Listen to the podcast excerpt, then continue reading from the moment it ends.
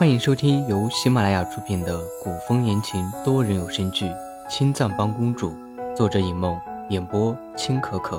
我是高梅糖不甜，饰演吕彻。第四十七章，吕彻想的没错，殷小谷正是在提醒吕彻将心比心，因为魏一白不在了。殷小谷以前是魏一白的贴身宫女，想来魏一白住过的地方，这是人之常情。那定国将军是老将军的挚友，想去老将军住过的地方看一看，也应该是合情合理的。不能审都不审，就把人关进大牢里。拉着殷小谷的手，吕彻要笑不笑的逆着殷小谷：“小谷，这公主殿你一直在打扫吧？”好像定国将军被抓到的时候，在给老将军的院里除草，状似不解。殷小谷很无辜，善良的点点头。公主不在，公主殿就不能如往日那般的干净整洁、金碧辉煌了。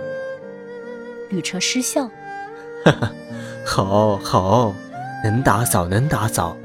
那桌上皇妹的字帖，也是你故意放的？殷小谷可不敢承认。吕彻拿起小皇子的手摆了摆，好，父皇现在马上就让人彻查定国将军连坐的案子，你要乖乖陪你母后。吕彻放下小皇子的拳头，沉思一阵，的确没有证据，不能因为怀念一个人就将他定罪。定国将军和老将军的交情，实在不是一般人能比的。冒死罪去给老将军住的地方整理整理，大概真的不算不合理。殷小谷轻笑，握着小皇子的拳头，捏着嗓子喊道：“父皇真英明！”吕彻从身后将殷小谷揽进怀里，低头贴着殷小谷的侧脸：“小谷，朕一定要做一个受后世敬仰的明君。”殷小谷的眼睛亮了亮。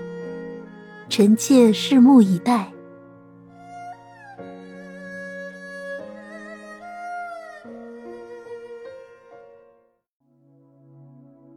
第二天早朝，根本没有查到定国将军通敌卖国的任何证据。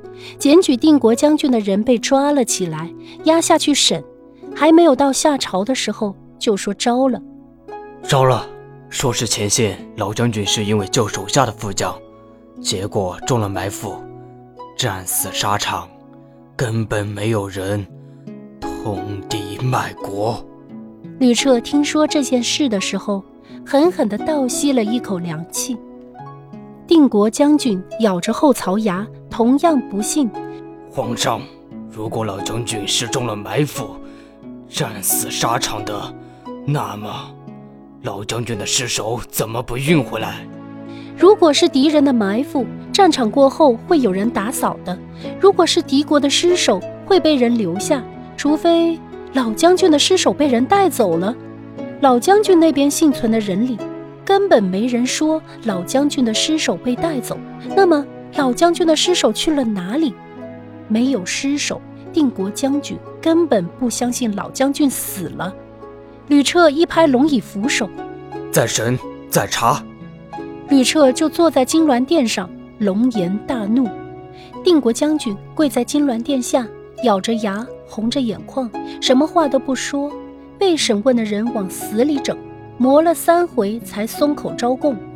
皇上，犯人说他也不知道，只知道是跟老将军的副将打赌，击副将掉进埋伏的人。定国将军还跪着，当即就请了军令状。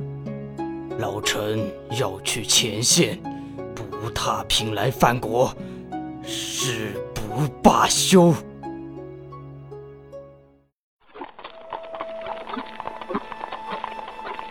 半年后，定国将军拉着老将军的尸骨从边关一路回来，定国将军断了一臂，在看见出城迎接凯旋士兵的吕彻的时候，失去挚友的定国将军。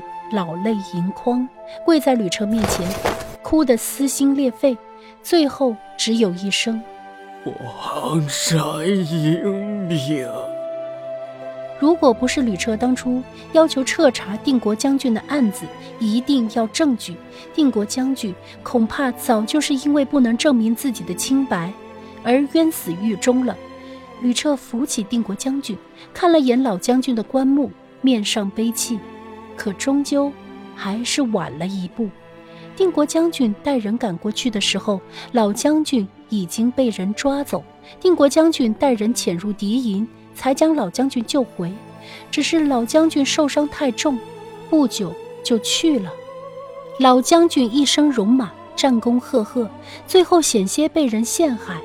吕彻心里好像觉得有人在指着他骂似的难受。回宫之后，吕彻还在自责，心中懊恼。如果他能早点让人处理定国将军的案子，或许老将军也不会去世。吕彻轻叹一声：“唉，朕应该勤持政务。”殷小谷抱着小皇子，鼓励吕彻：“皇上，臣妾也会帮您。”从此，吕彻在殷小谷的用心扶持下，终于勤于政务，慢慢的成为一个后世敬仰的明君。我换一国大汉，急需各位国之栋梁。点赞、收藏、评论、转发、订阅，旅车再次多谢诸位。